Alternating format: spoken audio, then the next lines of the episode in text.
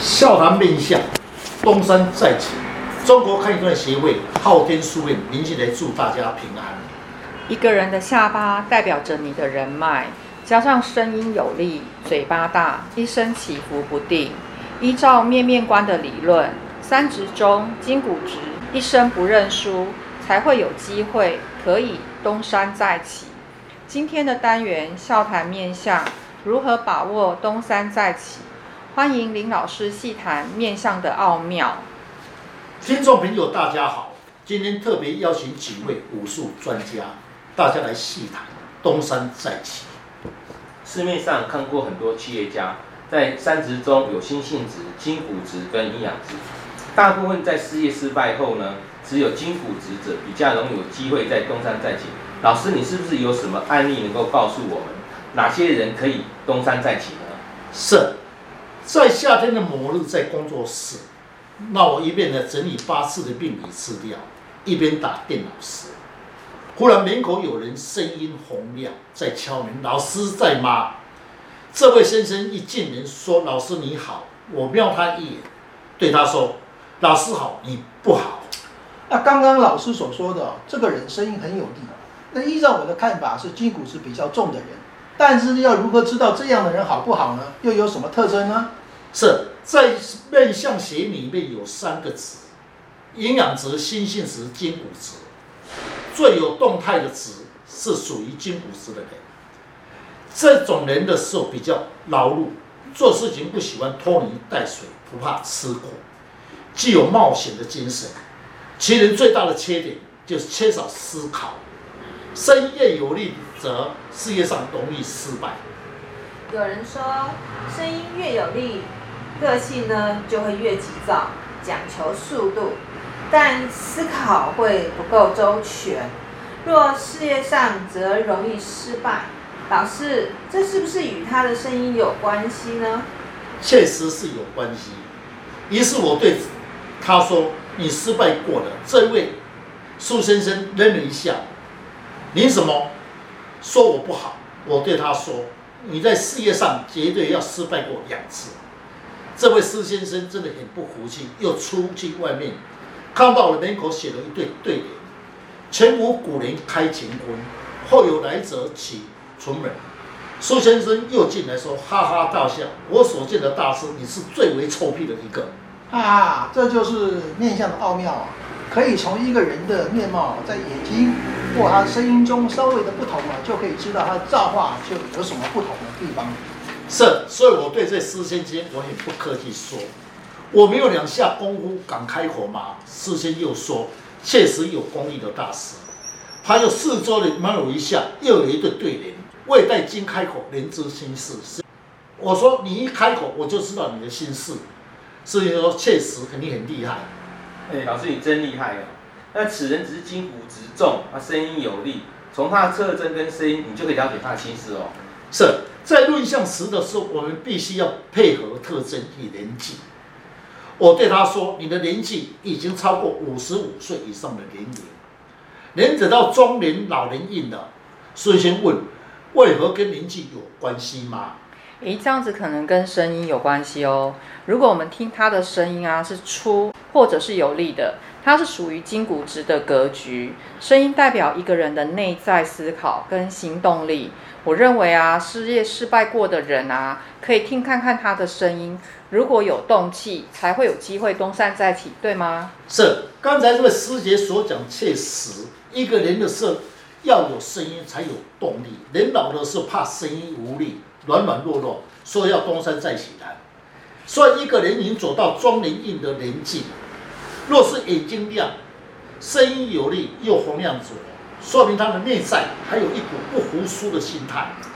若是一个人年纪已经走到年老了，他走的走路形态声音稳重者，说明他内在无挂念、一事无声、无忧愁，脸上有一股很自然的气色，很平静。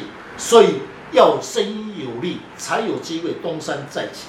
听那个老师刚刚所说的哦，从朱先生的声音的洪亮哦，是不是就可以判定他是是否是失败过了呢？是，确实，苏先生的还有一股不服输的气。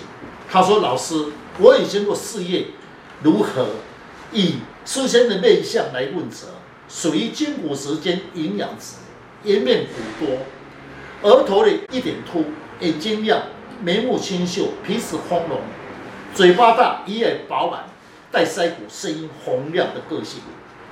这位苏先生可能是一位大企业家，应该曾经风光一时，是一位响叮当的老板哦。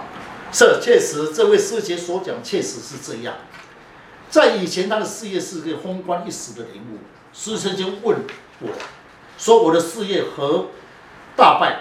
若没有错的话，我对他说，以朋友之间的引动，对事业不利。苏先生说，老师，你让我佩服。确实，我是被朋友连累，导致事业大败，已经过去了，不再谈吧。请问老师，那这位苏先生是否还有机会呢？依照他的个性啊、心态啊，要是有大转变，是不是要改变他的个性？那是否可以指点他的明星，让他在东山再起呢？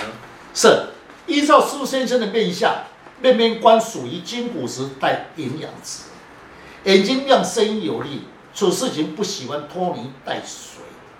但是你的个性太霸气，若没有错的话，以前在事业上主观很强势，又有自己的逻辑，不容许下面的职员稍微不同意时，你就会强势的主导，让四周人感觉有压力。苏先生说，确实有这么回事，现在没有这种气势了，也没有这种心态了。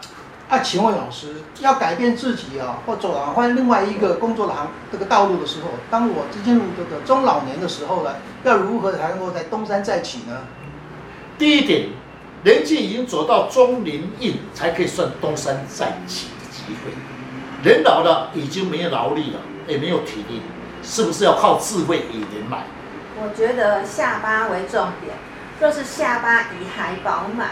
表示你还有很多人脉资源，可以帮助自己在事业上东山再起。是确实，我对施先生说，一个人的行足是冲动，不输于年轻人的斗志，又要加上你的声音洪亮，处事情有魄力、有冲劲，必须要改变你的心态，将你的声音拉慢一点，因为声音代表一个人的内在的斗志。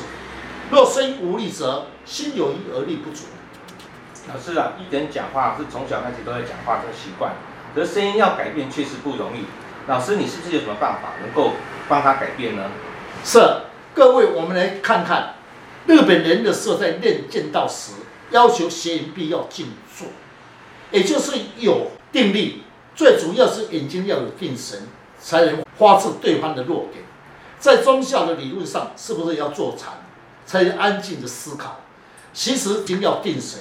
如果没有定神，则要以声音为主。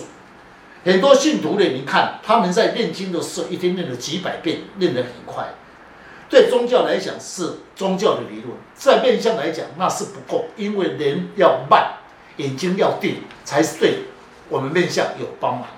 哦，那我理解了，最主要是要定神。如果你每一天念经，念一套经哦，在五分钟内就把它念完了。